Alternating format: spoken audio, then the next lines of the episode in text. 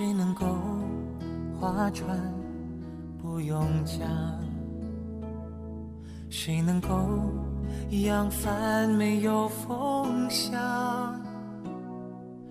谁能够离开好朋友没有感伤？我可以划船不用桨，我可以扬帆没有风向，但是朋友啊，当你离我远去，我却大家早安，这里是小清新网络电台，最美的时光遇见最好的你。那你有没有睡懒觉呢？还是说一如既往的早起？还是说你已经做了父母，现在呢总是围着孩子团团转，每天累得要命的样子？那今天呢就和大家聊一聊父母，聊一聊孩子。因为，呃，像是昨天还是今天，我在群里有看到说，有些孩子已经估好分数了，可能和家长在讨论要去报什么志愿，而有些人呢，已经知道自己是去哪里上大学了。在这里，其实我就很羡慕那些学习好的，就是学习很厉害，然后从来不会像我们学习很费劲的人，总是。花很多的时间，然后呢，还是觉得也不是那么理想，小小抱怨一下。其实说到家长，国内的家长和国外的家长的确有很大的区别。就拿小孩子来说吧，因为在这里，我有一段时间是是帮别人是看一个小孩子，就是在周末的时候，或者是在下午放学的时候，就是帮忙接送一下小孩子。然后有的时候会陪他们去，就是小公园去玩，然后我就会看到那里的父母坐在凳子上，看着自己的孩子在那里玩。他不会像我们国内的家长很紧张，就是时时刻刻的跟在小孩子的旁边，就生怕他摔倒，而且摔到了的话，立马就把他扶起来了。这里的家长就会很放任，而且小孩子摔了的话，我有时候看到小孩子摔了，其实已经。就是看着好像要哭的样子，然后做妈妈的呀，或者是说那个做爸爸的，其实是蛮年轻的。然后他们也不会说，就是说会很慌张，或者是说哎呀怎么一下摔倒了，他们会很笑笑的就喊自己的小孩子说哎宝贝怎么样怎么样，然后就走过去了，然后说嘿自己站起来，然后怎么样，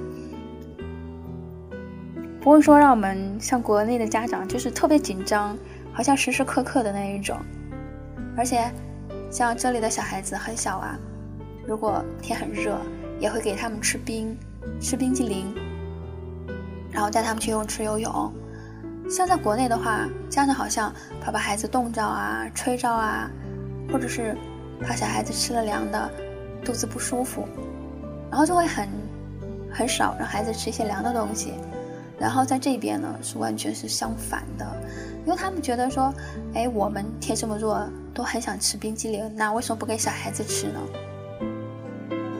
所以有的时候，你不得不感叹中西方的一些文化差异还是真的非常的大的。而在对待小孩子上学的问题，因为我之前住的地方正好是阿姨的小孩子要上学，是上中学，因为他们在上中学的话是完全分开的，是看你去寄宿学校。还是说，看你是继续，嗯，就是考高中之类的这样的学校。还有一种学校是你一直上，如果上完了以后，你觉得老师觉得你的成绩还不错，而且呢，你也有想继续往上上的这种愿望，那么就会把你转到可以考大学的这个学校。总之，他就是说我按照你的成绩把你分在不同类的学校，或者说按照你的心愿。你可以直接学出来以后就去工厂上班，或者是说，你还是想让自己轻松一点学习，那么就上一个普通的学校，如果上到一定程度，你觉得好，OK，我觉得我现在的成绩可以去上高中了，那么我在这接着去转到另一个学校去。不像我们在国内，就是规定了你要去上高中，一定要去考大学，不然的话就没有出路。因为毕竟在国内，专科学校还是师资力量，还有就是教学质量是不好的，这一点真的是差国外差得很远。因为这里，如果说是上这种职业学校的话，一定会学到很多东西，而且经过这个培训，你出来一定会找到工作，所以就不像国内那样压力非常的大。而且这里的小孩子和自己的家长就像朋友一样，会聊天，什么都说，比如说喜欢上一个男孩子呀。或者说喜欢上女孩子呀，他们都会跟跟自己的父母去说，然后父母还会很开心，会跟他讨论说：“哎，你为什么喜欢他呀？”然后说：“哎，你们就是约会的时候会想去哪儿啊？”他们就是会觉得说，作为孩子很多要体验，所以做家长的不应该管得太宽太严。大概是因为国外和国内的很多趋势不一样。所以也使得很多家长对孩子的一些态度不是那么的相似。但是有一点我非常的赞同，就是说，做家长的对孩子的很多事情是持鼓励态度的。即使说自己的小孩子有些事情做错了，然后告诉他，让他知道自己做错了，然后孩子呢，他也会了解说，哦，我做错了，那么我下一次就。应该避免这些错误，不像我们在国内的时候，因为我知道有很多家长在小孩子发生错误的时候，好像第一时间不是了解，就是说为什么哎为什么他做错了事情，而是上来好像就是那种先噼里啪啦的教训一顿，然后等他自己的气消了，然后可能他会问说哎这一件事情为什么会发生，而有些家长可能。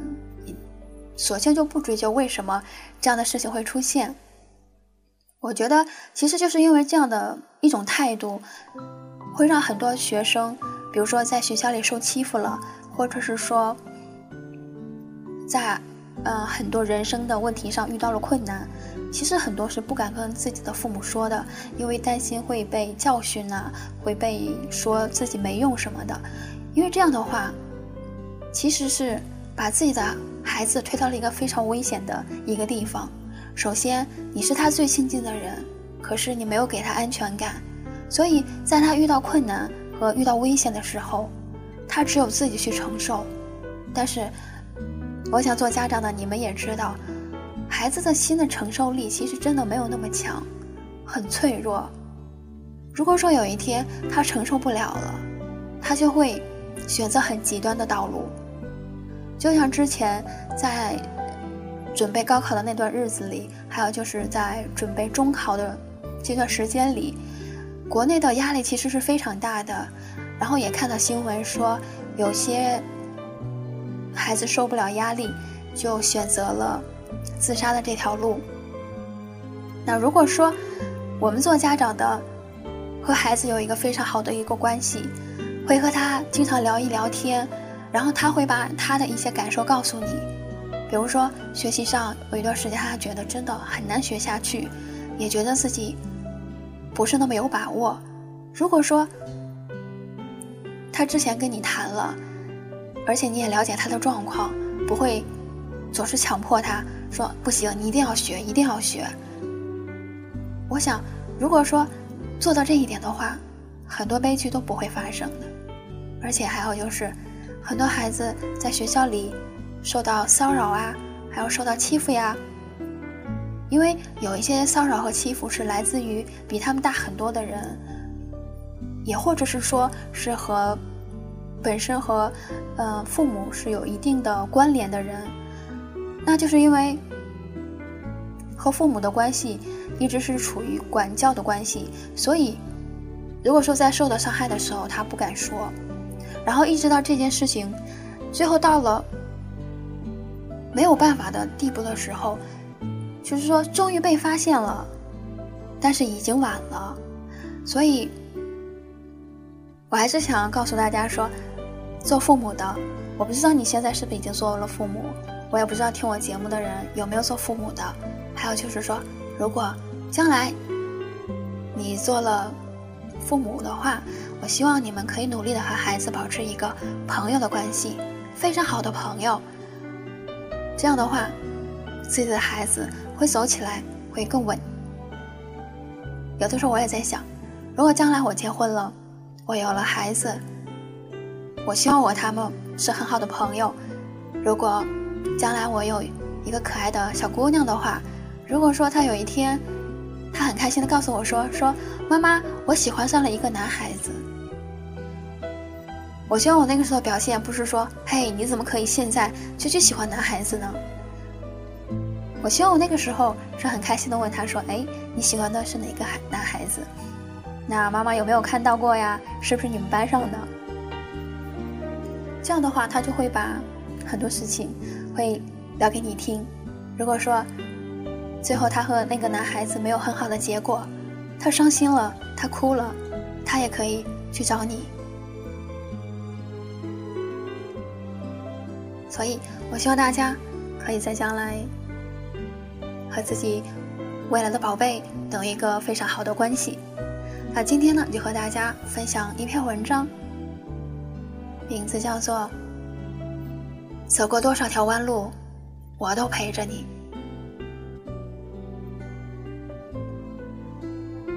这样的话，你一定耳熟能详。孩子，我这是为你好。不听老人言，吃亏在眼前。我是过来人，我知道什么才是对的。你现在恨我，长大了你会感激我。现在如果我不提醒你，将来你吃亏了，就会怪我。但这样的话，不知道你听过没有？关于这件事。孩子，我并不比比你知道的很多，你得自己去尝试。我不能告诉你什么是对的，你要为自己的选择负责。也许你是错的，但谁又能次次都对呢？我也做不到啊。如果你碰壁了，我的胸怀永远为你敞开，但我不能为你做任何决定。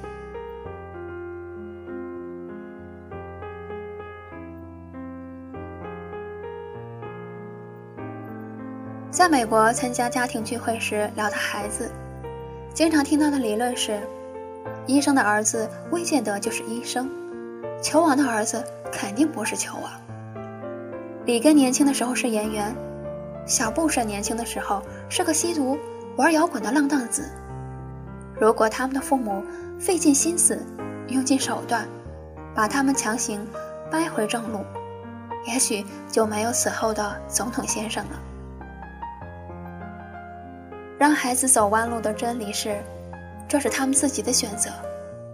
冥冥之中，所有的选择串在一起，成了一条弯弯曲曲却顺理成章的道路。如果家长横插一杠子，路就断了，没有逻辑关联。不让孩子走弯路，留给孩子的也不会是直路，而是破碎的路。那将是孩子一辈子要面对的茫然和被动。其实，只要能自由选择，就是幸福的，哪怕是一条曲折的路。我在加拿大上学进修的时候，我的导师邀请我参加他女儿的婚礼。我惊讶地发现，他的女儿才十九岁。大学还没毕业，而且他念的是印地语语系，完全没有继承导师的应用心理学衣钵。后来在一次集体讨论之后，我问他，为什么不指导女儿走一条更好的路呢？导师用蓝色的眼睛慈爱地看着我，什么是更好的路？我边想边说。让他选择一个好的专业。导师打断我：“那什么是好的专业呢？”我说：“应用心理学啊，金融啊，国际关系啊。”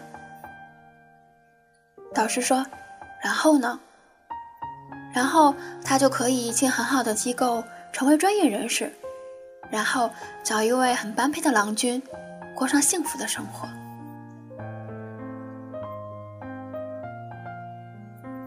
导师笑了。可是，我现在就非常明确的知道，我的女儿目前很幸福。他说，如果当时我粗暴的阻止她和旧王来往，而且逼迫他去学自己不喜欢的金融，对，他可能会顺从我，进很好的机构，找个比 John 有钱有地位的男人。但是，然后呢？然后。他会在某个普通的夜晚醒来，觉得自己的人生完全没有意义。他做着自己不喜欢的工作，嫁给一个自己不喜欢的人。也许他会用一些心理暗示来帮助自己度过这个难关，但更大的可能性是，他最终不得不来找我，因为他得了抑郁症。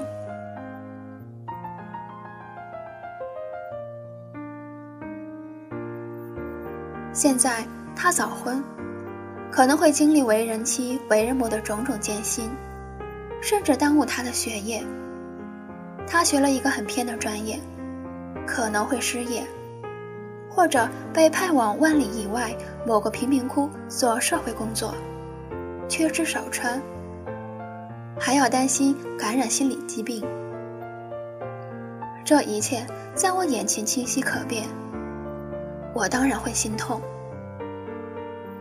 但是我知道，他不会抱怨，他会在每一点艰辛后积极寻求幸福的踪迹，因此，他的人生是完整的。如果他感到这样的生活很幸福，那么这条路对他来说就是正确的。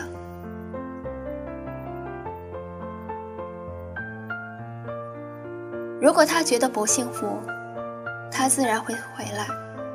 我又何必多此一举？让孩子直面自己选择的路，就算选错了，走错了，他也会有所收获，并且有宝贵的经验和教训。哪怕有一天把他放在森林里，他也有可能自己找对路出来。反之，越是给孩子安排阳光大道的家长，却斩断了孩子选择的能力和直面弯路的勇气。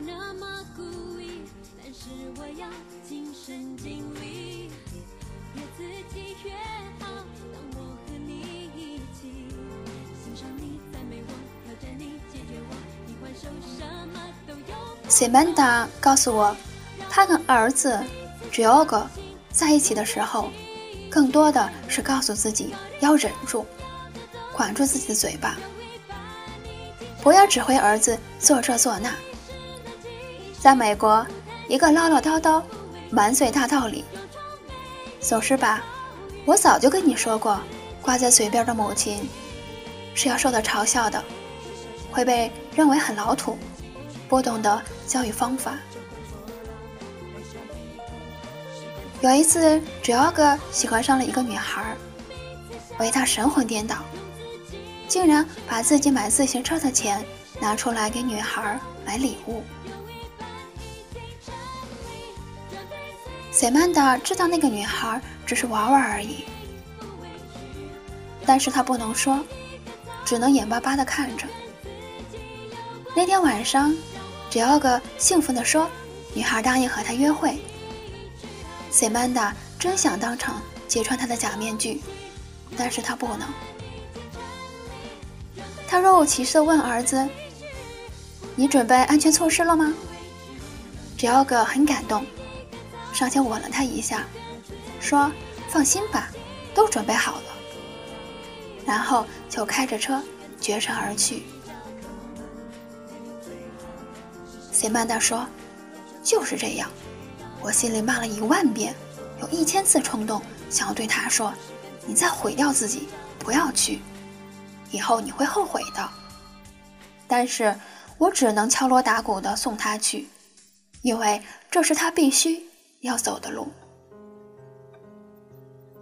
后来，女孩认为他不借车给她很吝啬，当场提出了分手。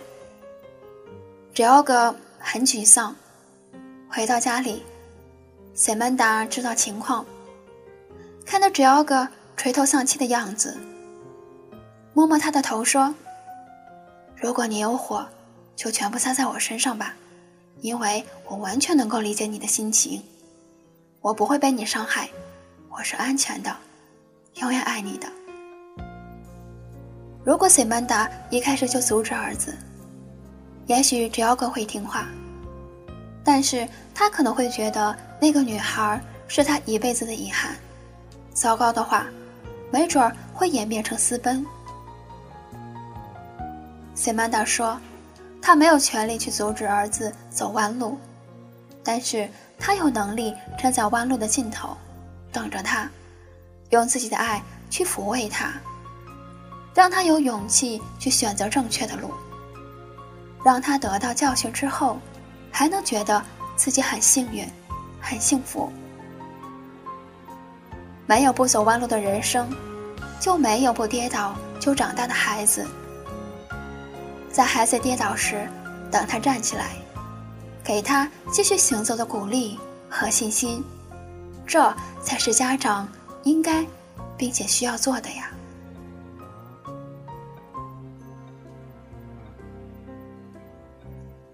莉莉四岁的时候，爸爸带她去地中海旅游，爬山爬到一半的时候，有个本地人给他们指了一条近路。其他旅客都纷纷往那条路上走，但是莉莉不肯。爸爸没有强迫她，而是拴紧背包带子，牵着她的小手，继续往上爬。父女俩孤独而温暖的背影，从此定格在莉莉的生命中。爸爸从不会替自己做决定，而是陪着自己去经历。莉莉从小就体会到这一点。他上小学的时候，有段时间迷恋动画片，经常不完成作业。爸爸的做法是收起他的课本，陪他一起看电视，直到最后他考试成绩出来。莉莉的老师把爸爸叫到学校去教育了一番，莉莉这才明白，自己的行为连累了爸爸，让他受了批评。高中二年级，莉莉突发奇想要去参加美国偶像的比赛。她有点五音不全，但是爸爸全力支持她，为她写横幅、贴标语、做文化衫，还鼓动家里人做她的后援团。结果可想而知，她在海选中就被淘汰了。莉莉很伤心的走出来。一下子就被爸爸搂进了怀里，两人哭天抹泪的。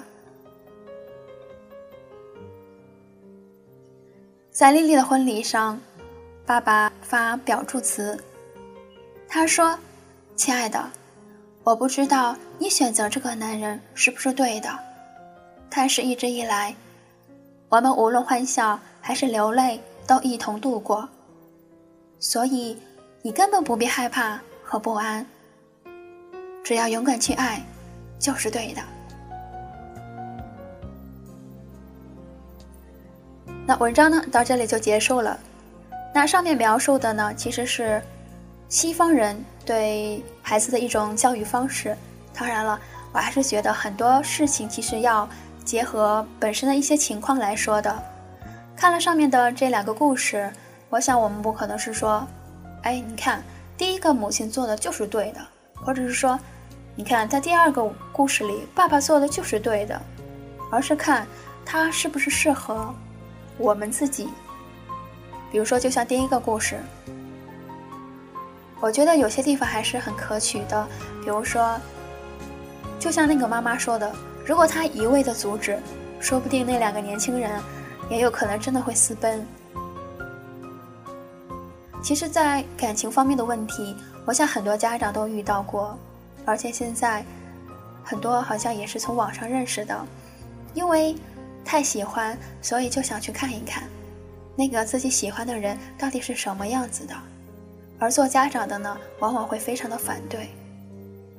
但是因为陷入了恋爱当中，所以呢会不管不顾的，于是呢就偷偷的瞒着家里人去见了对方。其实我一直觉得这是一个非常危险的一个决定，所以我觉得，如果说和家长说好了，那家长会陪你去，然后呢，他会坐在很远的地方看着你，他会告诉你说，呃，没有关系，你去和他见一面，看看他是什么样的人，看完了以后呢，我们再一起回来。我觉得这样的话会更加的安全。但是我不知道有哪哪位家长能真正的做到这一点，因为我觉得呢，这样的话是会比较安全的。非常抱歉，我发现我的嗓子忽然间有点哑，所以后面的声音会非常的奇怪，我希望大家要见谅一下。我刚才尝试了一下，好像不行，还是哑的，所以呢，大家要见谅了。所以我觉得，如果这么做的话，真的会避免很多的危险。因为在国内是一个很复杂的一个地方，很多人因为网络会被骗，也会有人会去骗。所以如果说有人陪着，起码他去了，他见了，他知道是什么样子，那么他也就不会总是心心念念的去想这件事情，从而呢去造成很大的一种。不可挽回的一个结果。而在第二个故事里呢，做爸爸的，其实我觉得他还是有一点点纵容啊。因为我觉得小孩子要做错的话，你除了要循序渐进的告诉他错了之外，还有就是要找到合适的方法，告诉他怎么去正确的去做。当然了，在。就是说陪小孩子走一些不必要的，就是说，比如说像在旅游当中，说小孩子说，哎，我就想走这条路去欣赏一下风景，那么做家长的不要觉得太累。如果说这件事情其实无伤大雅，不会影响什么，那么你就会放开了，随孩子去走，或者说陪着孩子去一路走下去，也许就会看到不同的风景。只要不是做很糟糕的事情，那么为什么不放心让他们去做呢？而且啊，孩子在父母给的一些鼓励当中是非常重要的，因为有了你的鼓励，那么他就会很大有很大的信心去做很多的事情。比如说像我吧，我其实在学习方面是非常笨的一种人，经常会花很多时间，但是因为。可能是方法不得当，所以效率并不是那么高。我记得在高中的时候，我们对我的班主任经常跟我爸爸说说说啊，说他已经很努力了，你不要再给他压力。那我爸爸其实也不会说每天会催着我说，哎，你你要每天学几个小时，说你每一次的成绩要达到什么状况，因为他知道我这个人本身脑筋转的有点慢，所以他也不会总是说去要强迫我去怎么学。他只是说，只要我尽力了就可以。他还是会很相信我，知道我有在努力。那如果说我的爸爸不是这么想的，他每天都会给我很大的压力，而且呢，也会给我不是那么好的脸色，因为他觉得说，哎，我因为学习不好，然后让他去开家长会的时候，可能会不像别人一样会那么的有光彩。虽然说只是中等的成绩，但是不会受到表扬。但是我爸爸不会这么想，所以我就觉得家长其实如果在对待孩子的学习方面，要针对孩子的本身的状况去考虑，而不是说要一味的去逼迫他要达到某一种状态。我觉得这样的话，对于学生学习来说才会变得不会那么的痛苦。也不会让他会觉得想要去逃离、去厌学的这种状况出现。所以说，还是那种量力而行。还有就是，你要站在孩子本身的角度来想。那还有就是，像我们做子女的呀，有的时候其实也是很难体谅父母的心的。有的时候因为太任性，好像是被宠坏了，总是会不由自主的，只是想做自己喜欢的事情。即使父母不开心，好像也会去把它给忽略掉。不妨现在大家去想一想，如果你已经做了爸爸或者是妈妈，那么就想一想如何和自己的孩子去处理好关系。其实你可以想，自己除了是爸爸妈妈以外，也应该是一个很好的朋友。而做子女的呢，一定要想到。虽然做父母的很多事情都是理所应当的要去满足你，但是你也要知道他们工作很辛苦，要想到这一点，不要总是想着自己要如何如何去享受。既然你现在还是孩子，还是学生，那么就一定要做好自己的本职工作。当然，说工作其实是很夸张的一个说法，就是说你现在还是孩子，现在还在上学。那在什么阶段做什么样的事情，这就是最好的，而不是说我在这样的阶段做不该做的事情。那样的话，不单单是你做的也不好，也耽误了学习，然后呢，还会把和父母之间的关系闹得很僵。这样的话，其实是完全得不偿失的，可能。我们在学校里，或者是说在看电视，或者是看一些书籍，多多少少会受到一些影响。所以，你一定要学会去选择，让自己有思考的能力。你要想一想，什么是对的，什么是错的，什么是该学和不该学的。虽然说，我们有的时候难免走弯路，但是，如果说有些弯路走了，只是绕了一个圆。但是不会影响你其他。如果说有些弯路，他会不小心把你很多东西给毁掉，那么这个弯路代价就太大了。你觉得呢？那今天呢，其实也说了很多，依然是唠唠叨叨的。那么希望大家能够有一个美好的周末。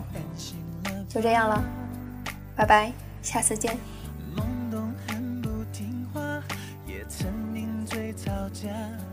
我的脾气你没办法，你一个人沉默撑着家，任岁月在你额头刻画。你说爱是唯一的解答，那皱纹是代价的斑白的发，是惩罚妈妈。辛苦回家，你别再让泪流下，我会照顾这个家，亲爱的妈妈，休息你辛苦了。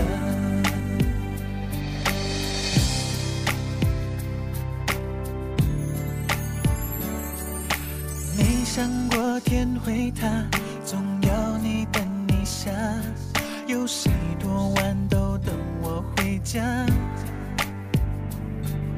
上了你的计划。说的谎话，你的微笑说算了吧。你一个人沉默撑着家，任岁月在你额头刻画。你说爱是唯一的解答。那皱纹是代价斑白的发，是惩罚妈妈辛苦为家。你别再让泪流下。我会照顾这个家，亲爱的妈妈，休息你辛苦了。我知道你累，现在换我来